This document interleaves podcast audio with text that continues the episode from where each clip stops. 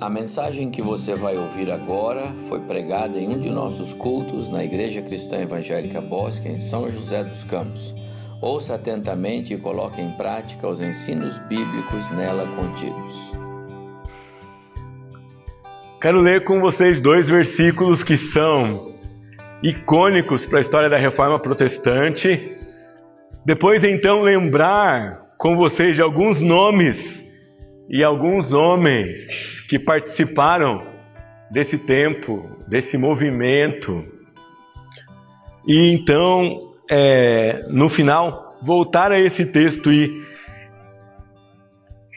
pensar com os irmãos algumas lições que tanto o texto bíblico quanto a reforma como movimento histórico tem para nos ensinar, tem significado para nós.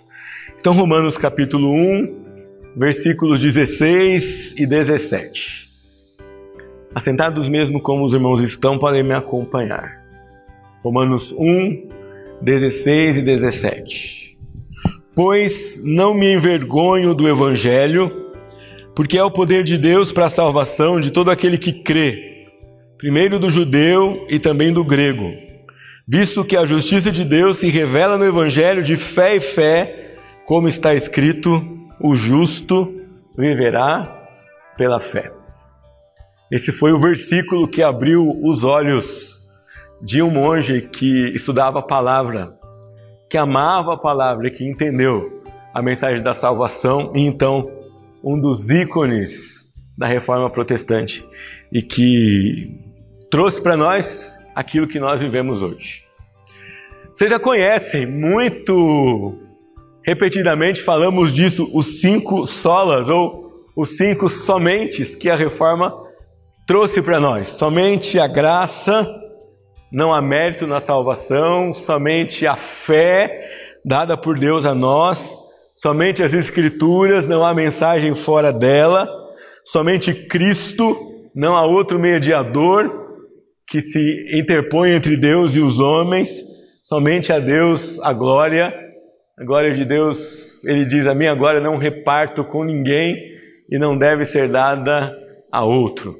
Cinco pilares que, de certa forma, resultam desses, desses anos, desses movimentos, desse movimento que até o seu término durou cerca de 200, 200, 300 anos mais ou menos. Nós temos uma data, mas ela não, ela só tem o seu clímax naquela data. Ela começa muito antes com John Wycliffe, John Huss e outros que é, foram ícones também nesse movimento. Eu quero passar com vocês por alguns deles. A gente vai começar então com John Wycliffe. Tem aí aquilo que é mais próximo de uma foto desses homens.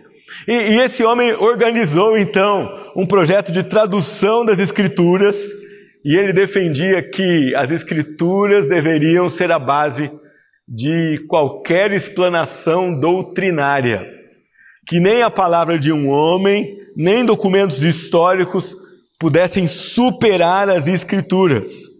Para ele, todos os cristãos deveriam ter acesso à Bíblia para uso diário na sua própria língua.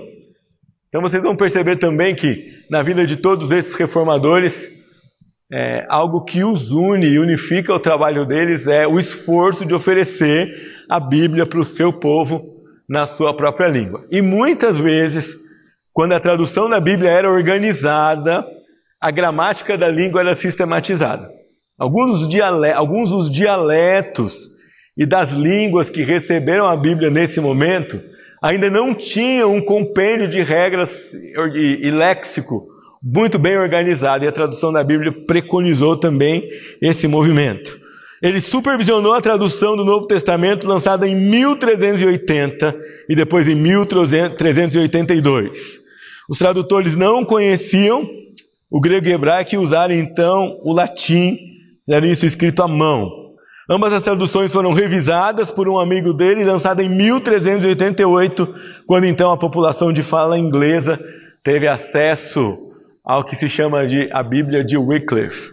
E ele então é um dos primeiros que organiza um movimento de tradução das escrituras. Até então, as escrituras eram presas ou entregues às mãos daqueles que sabiam ler línguas antigas, ou latim, ou grego, ou hebraico. Isso no mundo inteiro. Tem uma frase dele que eu gostaria de ler para vocês, que é assim: Você diz que é uma heresia falar das escrituras sagradas em inglês? Você me chama de herege porque traduzo a Bíblia para a língua comum do povo? Você sabe contra quem está blasfemando? Não foi o Espírito Santo que deu a palavra de Deus em primeiro lugar na língua dos países para os quais ela foi dirigida? Quando ele foi acusado de banalizar a palavra de Deus, porque tirava a palavra das línguas originais e trazia a palavra para que o povo pudesse entender. Por causa desses homens, você tem versões da Bíblia hoje na nossa língua. Se não fosse a coragem deles, se não fosse a convicção deles de que a palavra de Deus precisava falar a língua do povo, nós não teríamos acesso à palavra de Deus, a menos que você estudasse grego e hebraico, então você podia ler é, a Bíblia. Outro homem importante, e esse vocês conhecem muito bem, é Martinho Lutero. E ele diz o seguinte sobre a Bíblia: A Bíblia é viva, ela fala a mim, ela tem pés, ela corre de mim, ela tem mãos, ela me pega, ela me empurra, ela me chacoalha. Você já pensou na Bíblia assim? Ela é viva também para você. Ela corre atrás de você, ela lembra você dos seus pecados, lembra você das suas obrigações. Ela traz respostas para você. Quando ele foi chamado diante do conselho máximo da igreja para que renunciasse aquilo que ele estava pregando, ele falou que está escrito logo ali embaixo: a Bíblia é a única autoridade da igreja. Quando ele diz isso, ele diz para aquelas autoridades: Eu não acredito mais na, autoridade, na infalibilidade papal e não acredito mais nos dogmas apregoados pela igreja. Então, na famosa dieta de Worms, ele respondeu: Aqui estou, não posso agir de outro modo. Que Deus me ajude, amém. Ele tinha dito antes dessa frase: A minha consciência é cativa das Escrituras e eu não posso mudar isso. Que Deus me ajude. Foi condenado ali naquela, é, naquela assembleia como fora da lei. E depois traduziu as escrituras para um alemão. Mas para ele traduzir as escrituras para o alemão, um dos príncipes, é, um dos líderes daquela época que governavam a palavra de Deus, provocou um sequestro simulado. Então ele ficou escondido num, num castelo, desaparecido, para ter paz, para traduzir a palavra de Deus para a língua do seu povo. E assim o fez. E nós temos então uma grande contribuição dele, porque a coragem dele fez com que todo o movimento rapidamente se espalhasse e desse origem então a uma igreja que voltava a palavra de Deus. Outro nome importante para você nessa história de João Calvino. E muitos conhecem Calvino apenas pela doutrina da predestinação. Mas a doutrina da predestinação, ela é 5%, 6%, no máximo de tudo aquilo que ele escreveu. Nós não conhecemos as suas contribuições teológicas, elas não são conhecidas de fato. E aquilo que hoje ele escreveu e é estudado como um compêndio teológico, as suas institutas, na época que ele escreveu, elas eram um manual para os crentes. Não era um livro para teólogos, era um livro para os crentes comuns. Para todo crente da igreja ler e entender a doutrina cristã e como ela se é, aplicava. Nós não sabemos exatamente quando Calvino se converteu, mas nós sabemos que Desde pequeno, ele era afeiçoado e dedicado à palavra de Deus. Ele lia a Bíblia, ele lia os documentos é, dos reformadores, e com vinte e poucos anos começou a ler a Bíblia e comparar as propostas entre vários livros e a palavra de Deus, e abraçou então publicamente uma fé bíblica e cristocêntrica. Os livros dizem que ele passava horas lendo a Bíblia e ficava impressionado com a soberania de Deus, o seu amor e a sua maravilhosa graça, perdoando e salvando pecadores em Cristo Jesus. Chama a sua atenção. Passava horas lendo a palavra de Deus e ficava impressionado com as verdades da Bíblia. Eu acho que você já percebeu que cada um deles tem uma lição para você e para mim em relação especialmente ao nosso relacionamento com a palavra de Deus. Nós temos uma, um moto nos dias de hoje que tempo, não importa a quantidade de tempo, importa a qualidade de tempo, e isso é amplamente espalhado em várias áreas da vida. Mas eu pergunto para você: você tem algum relógio que marca horas em qualidade? Alguém já viu aqui um relógio marcar uma qualidade de minuto, duas qualidades de minuto, ou um minuto de qualidade, ou cinco minutos de qualidade? Um relógio marca tempo. O tempo que você dedica a uma pessoa, ou o tempo que você dedica a uma atividade, digo, a quantidade de tempo, mostra sim a sua prioridade, mostra sim o quanto você se importa, e mostra sim quanto você investe naquela área da sua vida. Calvino deixa um exemplo para nós impressionante, não só de dedicar tempo à palavra de Deus, mas de nunca perder aquele maravilhamento inicial quando o Evangelho nos alcança. Não pode virar rotina, não pode virar uma coisa comum. A gente não pode perder de vista a maravilha e a sublimidade do Evangelho nunca na nossa vida. Não pode ser e não pode virar uma mesmice que já não nos leva mais a pensar naquilo ou na grandeza daquilo que o Senhor fez por você e por mim. Deixei por último o meu preferido, John Knox, ou João Knox. que homem impressionante! Se eu tiver 5% da coragem dele, eu estou feliz. É? Ele orou e disse ao Senhor: dá-me dá a Escócia, ou então eu morro. Já pensou nisso? Quero ver a Escócia, eu quero ganhar a Escócia, eu quero evangelizar a Escócia. Se o Senhor não me der isso, é melhor morrer. Olha que amor esse homem tinha pelos perdidos à sua volta. Ele diz assim: sinto gemer e chorar, querendo que Cristo Jesus seja abertamente pregado em minha terra natal, ainda que isso seja para a perda de minha própria desditosa vida. Alguns registros contam que de vez em quando ele pregava com quatro espadachins à sua volta. Você já imaginou isso? Você vendo ali a quatro homens para com espadas para proteger você da morte, e mesmo assim você ansiar e esperar e desejar estar ali para pregar a palavra de Deus, para pregar o Evangelho. Sobre suas pregações, o embaixador da Inglaterra disse que certa vez a voz de um único homem é capaz de, em uma hora, colocar mais vida neles do que 500 trombetas ressoando continuamente em seus ouvidos. Uma das soberanas que andou no seu caminho dizia que tinha mais medo das suas orações do que de um ataque de um exército. Você imagina como era ouvir esse pregador? Ou imagina a quantidade de amor e submissão e admiração ao Senhor e ao Evangelho ele nutria no seu coração. Diz Lloyd Jones no seu livro: Não houve um homem que tenha sido mais denunciado por regentes, rainhas e concílios do que Knox. Esse reformador nunca temeu o rosto de homem algum. E Martin Lloyd Jones acrescenta: e nem de mulher alguma. Ele teve que enfrentar duas mulheres, Elizabeth I, a rainha da Inglaterra, e Maria de Tudor, a rainha da Escócia. E mesmo assim, ele nunca cedeu, ele nunca parou de pregar o Evangelho. Que homens impressionantes.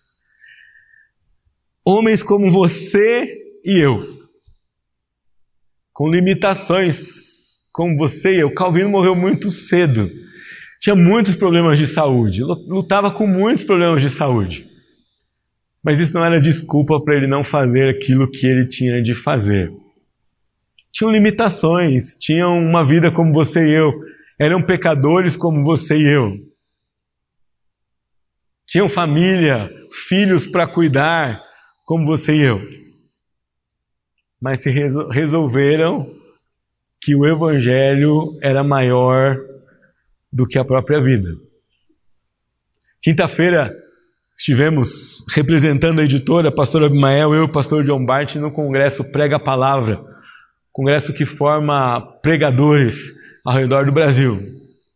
E lá estava um pastor escocês, Craig Dyers, e ele tinha combinado de vir na sexta visitar o pastor Bart, mas a mãe dele estava muito doente e ele é, não queria vir, queria cancelar o seu compromisso. Mas ele foi visitar a mãe, a mãe disse para ele: Não, meu filho, vai, e eu fico feliz que você vai falar da palavra de Deus no Brasil. Mas quando foi quinta-feira pela manhã, perdão, quarta-feira à noite, ele recebeu, recebeu notícia que a mãe não mais resistiria e talvez partiria para a eternidade, hum, no máximo até o dia seguinte.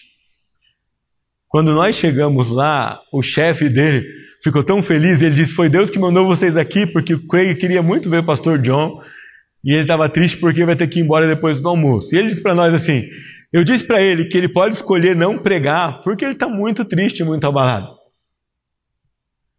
E aí ele disse para nós: Mas eu não sei o que ele vai decidir. Dez e meia ele ia pregar, dez e vinte ele aparece lá. E o outro pastor disse para ele: Você tem certeza que ele vai pregar? E ele disse assim: Eu vim aqui para pregar. Eu vim aqui para falar e eu vou fazer isso. E um dos versículos que ele leu está em Atos 20, 24. Ele diz: Não, dizia assim o versículo: Não dou valor à minha própria vida, quanto que eu termine a missão que o Senhor me deu para fazer. Um homem como nós, nos dias de hoje, pregou com o coração é, sangrando, pregou com lágrimas na sua alma mas que mensagem ele pregou, nos encorajando a pregar o Evangelho, calcado no capítulo 20 de Atos? Qual a mensagem que Deus tem para você e para mim? Lembrando esse fato histórico, eu quero ler mais uma vez o versículo que nós lemos no começo do culto. Diz: Pois não me envergonho do Evangelho. Por que eu não me envergonho do Evangelho? Porque é o poder de Deus para a salvação de todo aquele que crê. Primeiro do judeu e também do grego, porque a justiça de Deus se revela no Evangelho de fé em fé, como está escrito: o justo viverá por fé. Minha pergunta para você hoje é: você pode afirmar, eu não me envergonho do Evangelho? O Evangelho pulsa no seu coração de forma firme, constante, intensa. Você pode dizer que o Evangelho é importante na sua vida, você consegue falar dele, você está disposto a ter perdas por causa do Evangelho? Você está disposto a colocar o Evangelho acima do seu conforto pessoal? Está disposto a colocar o Evangelho acima do seu lucro pessoal? Está disposto a dar mais valor ao Evangelho do que a sua própria vida? Está disposto a perder amigos por causa do Evangelho? Está disposto a perder o carinho, a simpatia de parentes por causa do Evangelho? Se você disse não para algumas dessas perguntas, então você ainda se envergonha do Evangelho.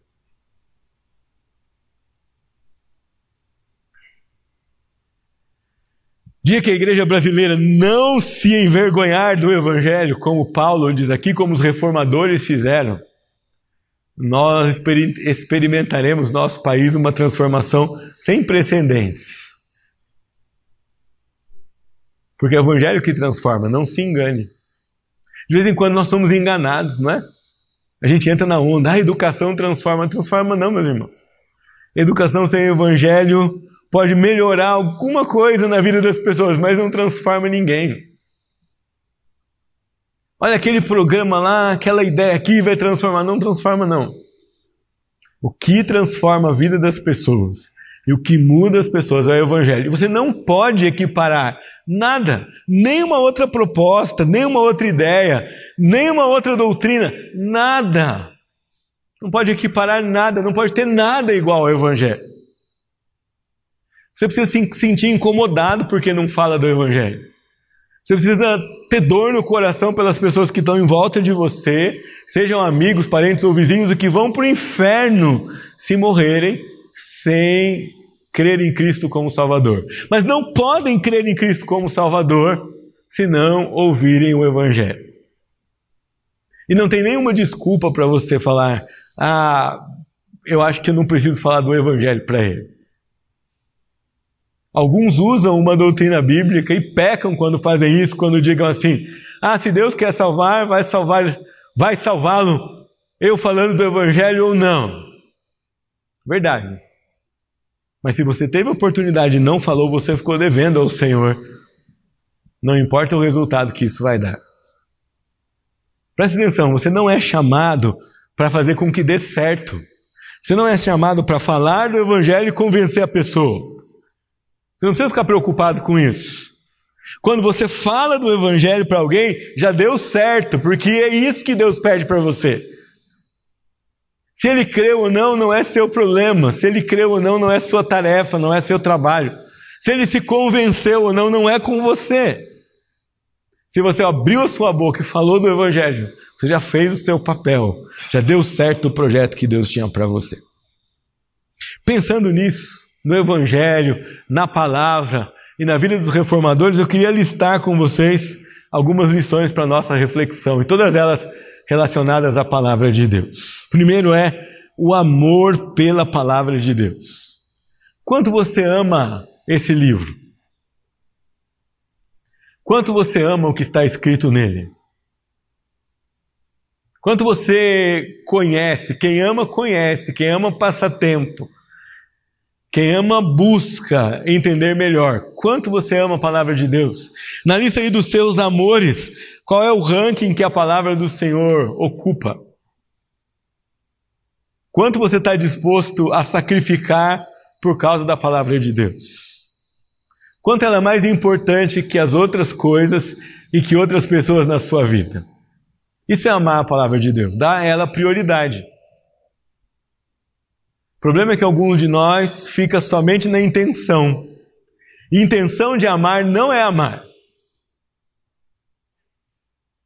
Sabe o que é a intenção de amar? Não, eu quero dar mais tempo, eu quero amar mais a palavra de Deus, eu quero ler mais a palavra de Deus, eu quero, mas não passa disso.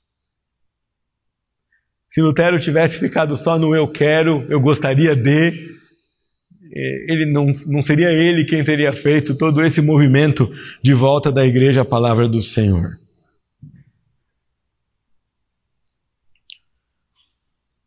Muita coisa que disputa tempo da sua vida, não tem?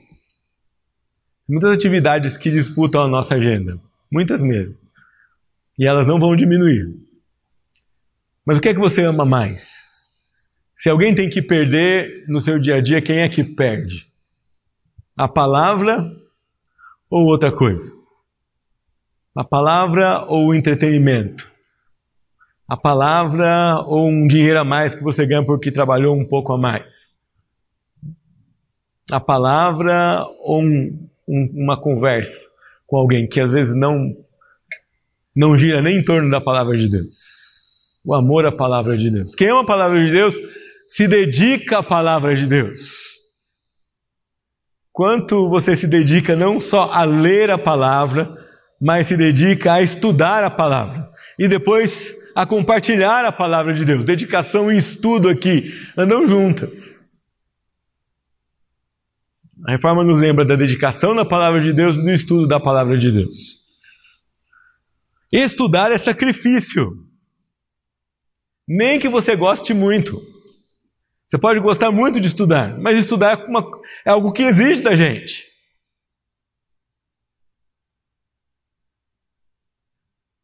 Estudar a palavra de Deus exige esforço. Não é a mesma coisa que sentar um filme e comer e assistir, é, sentar com um balde de pipoca no colo e assistir um filme. Pode trazer alegria, pode consolar, pode falar com você, mas exige trabalho, exige esforço, exige leitura, exige pesquisa, exige reflexão, exige pensamento, exige elucidar dúvidas, exige ler várias vezes porque talvez você não entendeu da primeira vez, exige comparar com outras versões. De vez em quando pedir explicações para coisas que você não consegue entender sozinho. Estudo da palavra de Deus, dedicação palavra, à, palavra de Deus, é, amor à palavra de Deus, devoção à palavra de Deus. Quanto você dedica da sua vida a isso? Você participa de uma igreja que é fruto da reforma. E o que pulsava no coração da reforma é a volta à palavra de Deus. Está completando 500 anos Acho que está na hora de uma nova reforma, não tá? De uma nova volta, de novos movimentos que fazem a gente desprezar outras coisas e voltar à palavra do Senhor, e consultar a palavra do Senhor, e responder e ter resposta baseados na palavra do Senhor. E viver o nosso dia a dia, acalmar o nosso coração com base na palavra do Senhor. Quanto essa palavra é viva na sua vida? quanto ela é aberta para você. Outro ponto importante é a aplicação da palavra de Deus. A aplicação da palavra de Deus é o que eu faço depois que eu estudo a palavra de Deus. Preciso mudar, não posso ser o mesmo. Lutero conheceu a palavra do Senhor e mudou. Calvino conheceu a palavra do Senhor e mudou. Calvino foi prefeito da cidade que morava, foi prefeito de Genebra, uma espécie de prefeito daquela cidade. E como prefeito, mudou a vida da cidade toda. A Bíblia e o Evangelho que ele pregava e a Bíblia que ele estudava fez efeito não só para ele, fez efeito para todo mundo que estava à sua volta. Você aplica a palavra de Deus, ela muda, ela transforma, ela dá mais coragem, ela tira medo, ela calma sua ansiedade, ela faz você amar quem você não consegue, ela faz você perdoar quando está difícil, ela faz você agradecer mesmo quando você não tem vontade, ela faz você ter paciência com o seu cônjuge, ela faz você ter mais amor com o seu filho, ela leva você a corrigir uma rota que está errada na sua vida, ela faz você a falar de Jesus para quem está próximo de você, ela leva você a contribuir com alguém que tem necessidade, você, você aplica a palavra de Deus na sua vida, ela muda você. Você pode dizer que hoje você está diferente e você consegue encontrar a diferença que a palavra de Deus fez na sua vida. Dominicalmente, quando você vem aqui e ouve a palavra de Deus na escola bíblica e no domingo à noite na exposição das Escrituras, ela muda você. Você se preocupa com isso, você relembra o que você ouviu. Você trabalha para ver, verificar, promover e decidir ter mudanças na sua vida. A palavra de Deus é viva e nós precisamos ter essa sensação que Lutero tinha no seu coração. Ela anda correndo atrás de mim, ela me cutuca, ela aparece na minha, na minha frente e fala: e agora? O que você vai fazer? Quais são os passos que você vai dar para a mudança? Aplicação da palavra de Deus, a diferença que a palavra de Deus faz. Paulo faz isso todo o tempo. Quando você lê aqui que Paulo não se envergonhava do evangelho, você vai ver que ele pregava o tempo inteiro. Lá na carta dos Filipenses, capítulo 4, está escondidinho um, um, texto que mostra esse espírito é, que não dava para parar na vida de Paulo. Ele diz: Todos os santos vos saúdam, especialmente os da casa de César. Mesmo preso, com a, a guarda de elite em sua volta, ele não parava de falar, falava o tempo todo. E o guarda não tinha como fugir, já pensou nisso? Ele tinha que ficar ali do lado de Paulo o seu turno todinho. E o que, que ele ia ouvir quando ele ficava perto de Paulo? Do Evangelho. Você já verificou que às vezes nós somos capazes de conversar por uma, duas, três, quatro horas. Você já se perguntou ao final de um tempo de conversas como essa? Quanto da palavra de Deus nós aplicamos um na vida do outro? Quantas vezes nós voltamos ao tema do Evangelho? Quantas vezes nós lembramos uns aos outros as verdades de Deus para nós?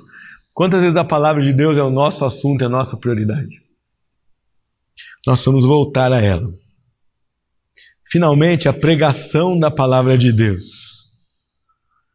Quanto você prega da palavra de Deus? Quanto você investe e ora por aqueles que pregam a palavra de Deus? Quanto você anima aqueles que pregam a palavra de Deus? Quanto você se preocupa com a pregação da palavra de Deus?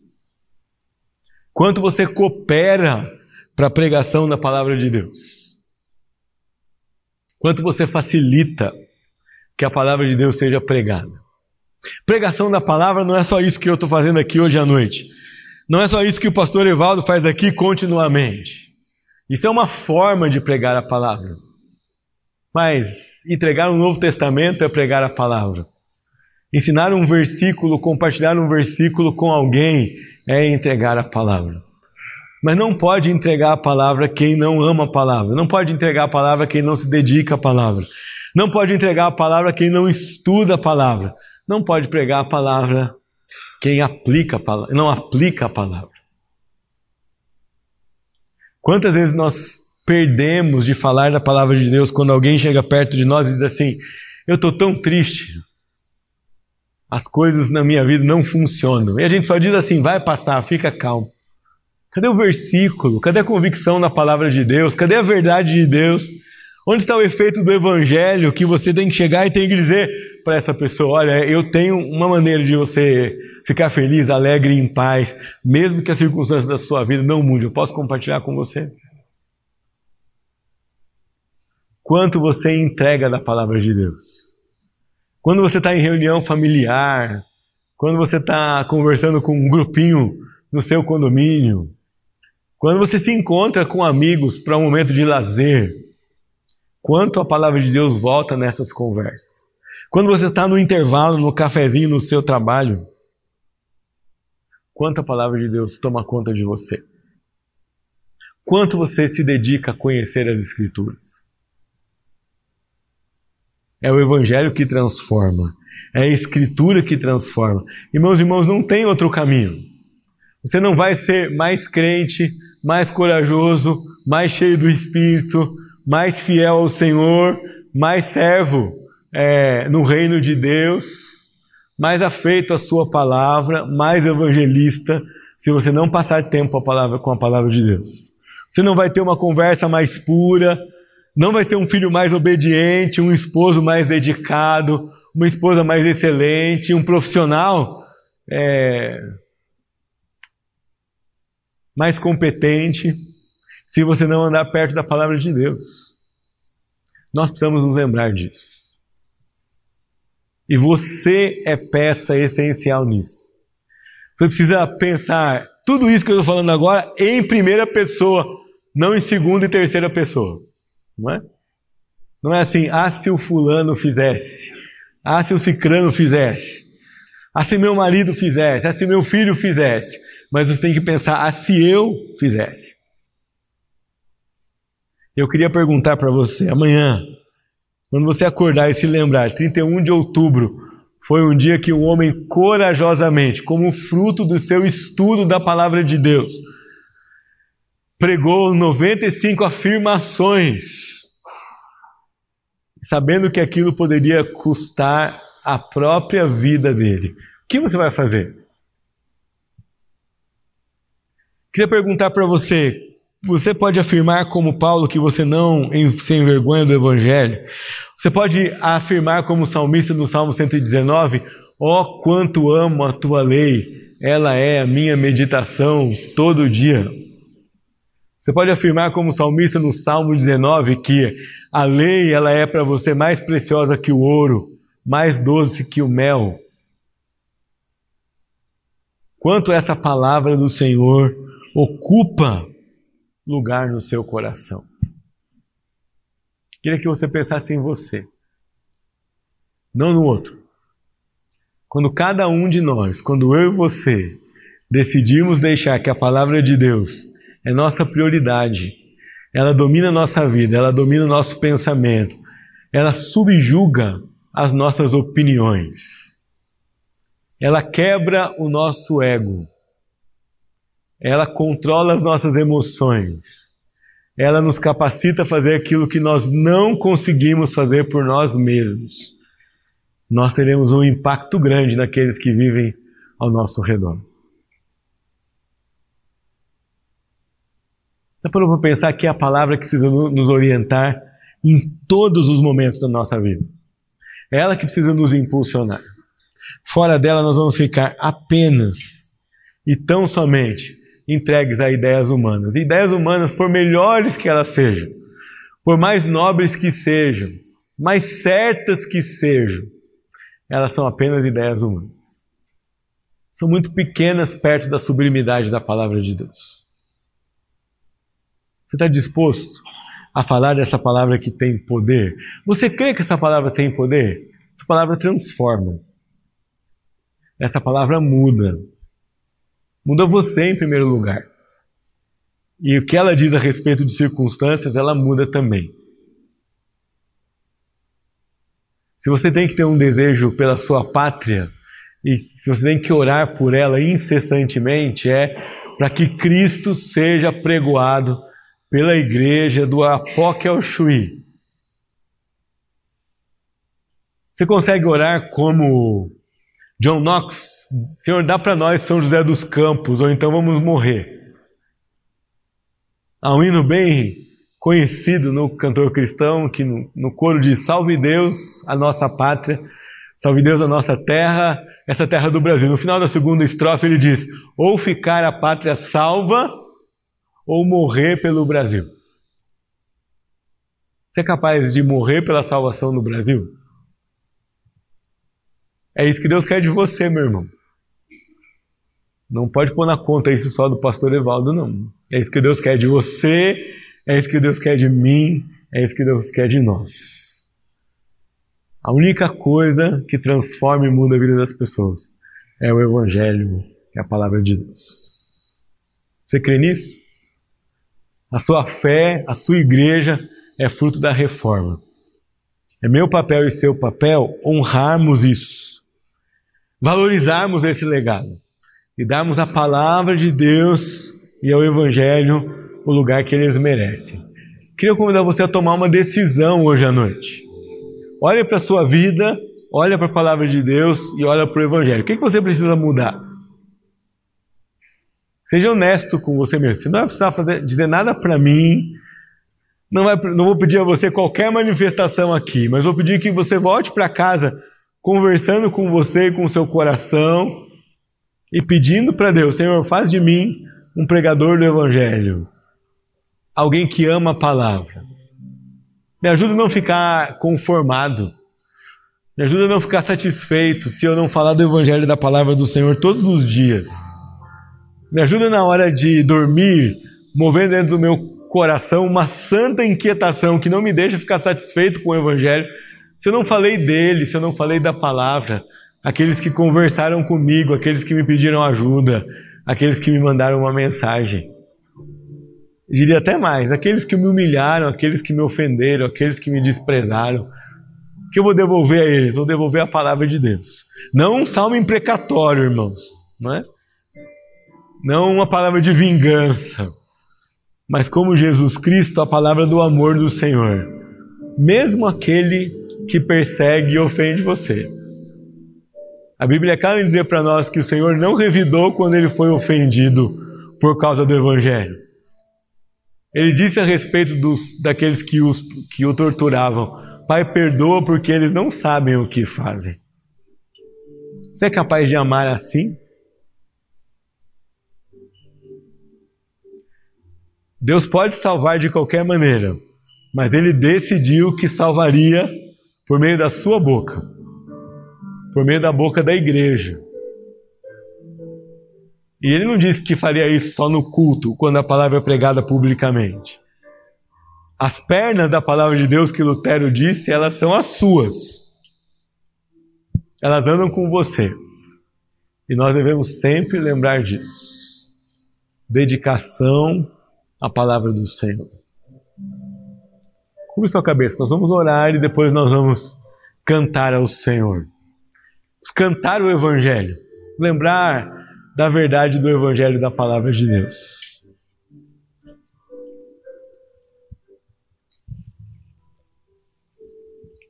Nós queremos, Senhor, pedir perdão ao Senhor quando a palavra não é o centro da nossa vida, quando ela não domina a nossa vontade, a nossa opinião, a nossa mente, quando ela não vence o nosso ego, quando ela não vence aquilo que é carnal no nosso coração. Nos perdoa, Senhor, e nos ajuda a concentrar os nossos esforços no Evangelho, na pregação da palavra, na proclamação da palavra de Deus, no anúncio das verdades do Senhor. Nos ajuda a pensarmos de acordo com a palavra todo o tempo. Nos ajuda a não dar tanto valor à nossa própria vida, mas a completar a carreira de pregarmos o Evangelho. Nos ajuda a, a ficarmos inspirados com os heróis da palavra e com os heróis do cristianismo Amanhã, quando nos lembrarmos que há tantos séculos atrás um homem decidiu enfrentar até ameaças de morte por causa da palavra, dá coragem a nós, Senhor. Que os nossos aqui, a começar da nossa família, nossa família, os nossos vizinhos, os nossos colegas de trabalho, os nossos parentes, que eles ouçam, ouçam a palavra do Senhor por meio da nossa vida. Nós oramos assim, em nome de Jesus. Amém.